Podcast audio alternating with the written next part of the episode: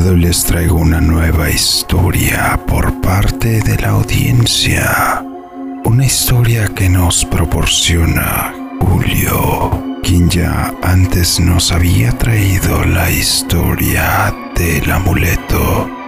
Si no la has escuchado, te la dejo aquí arriba y en la descripción. Pónganse los auriculares, suban el volumen y apaguen la luz porque están a punto de escuchar historias y relatos en el umbral de la noche. Comenzamos.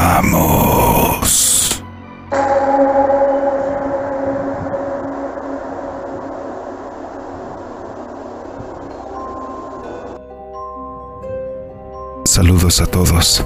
Ya tenía un tiempo que quería hacerles llegar esa historia, pero por alguna u otra razón no me daba el tiempo de compartirla. Todo empezó cuando mi hijo tenía aproximadamente unos ocho meses de nacido y ya vivíamos solos mi esposa, mi hijo y yo. Teníamos una rutina antes de dormir donde le dábamos su biberón a mi hijo y lo llevábamos a su cuna al lado de nuestra cama para estar al pendiente de él. Esa noche, como muchas otras, le dejamos un biberón preparado cerca de la cuna por si llegara a despertar durante la noche, volverlo a dormir con mayor facilidad. Así sucedió, pues durante la madrugada despertó llorando y mi esposa le acercó el biberón y por el cansancio se volvió a quedar dormida. A los pocos minutos escuchamos un grito. Aquel no había sido cualquier grito y aunque fue un grito de niño, fue tan desgarrador que el principal sentimiento que se percibió fue de desesperación, que nos hizo erizar la piel y nos despertamos al instante. Me apresuré a encender la luz mientras mi esposa sacaba al bebé del corral. Una vez con la luz encendida nos dimos cuenta de que el bebé estaba muy rojo, casi empezándose a poner morado porque aparentemente no podía respirar correctamente. Sentí que la sangre se me iba a los pies. Había sido un gran descuido de nuestra parte, pero afortunadamente no había pasado a mayores. Pasaron los días y siempre que hablábamos del suceso con nuestros familiares, al recordar aquel grito y el sentimiento que transmitía se nos erizaba la piel y nos provocaba un sentimiento de inquietud, pues Parecía que aquel grito había sido sacado de una película de terror. Pero más allá de prestarle importancia al asunto del grito, nos enfocamos en tener mayor cuidado con nuestro hijo. El tiempo pasó y como todo niño nuevo en la familia le llovían regalos a diestra y siniestra, por lo que era prácticamente imposible que pudiera jugar con todos a la vez. Extrañamente durante algunos días se podía escuchar como algunos de esos juguetes hacían ruidos o se prendían solos aun cuando mi hijo no había jugado con ellos en días. Incluso hubo una ocasión en que íbamos de salida. Mi hijo y mi esposa ya estaban esperando fuera de la casa mientras yo terminaba de apagar las luces. Estaba a punto de terminar de cerrar las puertas cuando pasó junto a mí uno de los juguetes de mi hijo. Era un carrito que se detuvo justo al lado de mi pierna haciendo sus característicos ruidos. Aun cuando no era un juguete que tuviera movimiento automático o algún sensor de movimiento que le permitiera moverse por sí solo, era un simple juguete musical para bebés que solo podía moverse si alguien o algo lo movía. En esa ocasión no le di mucha importancia ya que otras veces también habíamos vivido ese tipo de situaciones donde se escuchaban ruidos y se encendían las luces de electrodomésticos o incluso algunos otros juguetes del niño, por lo que lo tomé como algo normal de tantas cosas similares que ya habían pasado. Por lo menos así fue hasta que aquello se tornó en algo más fuerte. Para ese entonces mi hijo ya caminaba y por las noches mientras mi esposa y yo preparábamos la cena, Él solía quedarse parado en la puerta del patio mirando fijamente hacia la parte de abajo del lavadero, siendo las primeras veces solamente para quedarse de pie viendo fijamente en aquel punto.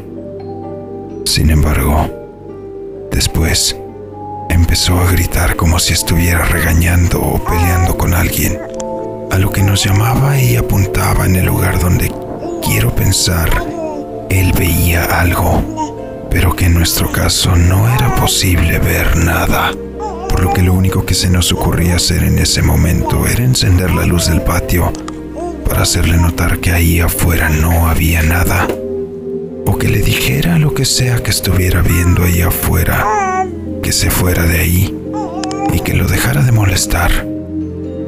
A lo que él hacía algunos ruidos y señas en dirección del lavadero y después se iba a jugar con algunos de sus juguetes o hacer otras cosas.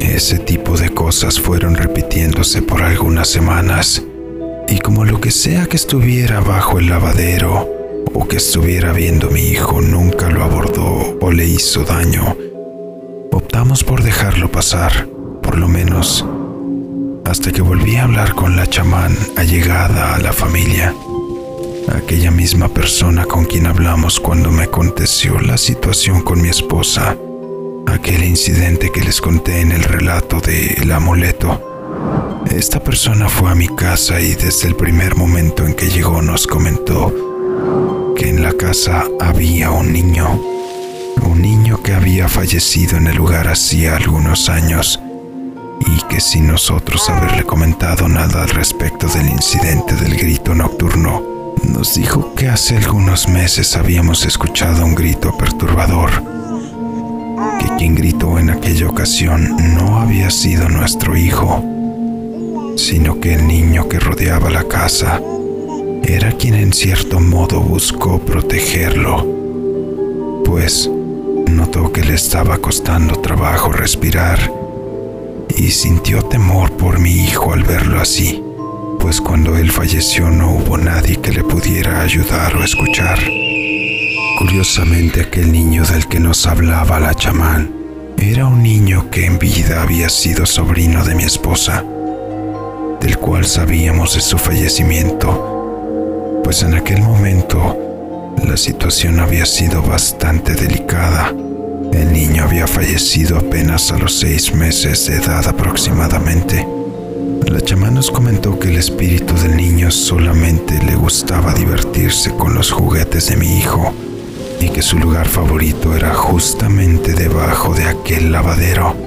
Que el niño estaba en la casa ya que mi esposa y yo solíamos cantarle una canción de cuna a nuestro hijo y que de alguna manera aquella melodía se había vuelto en su canción favorita después de la muerte. La chamán de la familia terminó por realizar algunos rituales dentro de la casa y de los cuartos. A partir de ese momento hemos vivido con mayor tranquilidad. Ahora, a pesar de que mi hijo iba al patio, ya no parecía discutir o pelear con nada ni nadie. Ruidos y movimientos extraños entre los juguetes y electrodomésticos que en algún momento se percibieron en la casa dejaron de ser tan constantes. Por un momento pareció que todo nuevamente iba a ser normal, pero solo fue por un tiempo. Ya en alguna otra ocasión les haré saber más de lo que acontece en su humilde morada. Gracias por escuchar.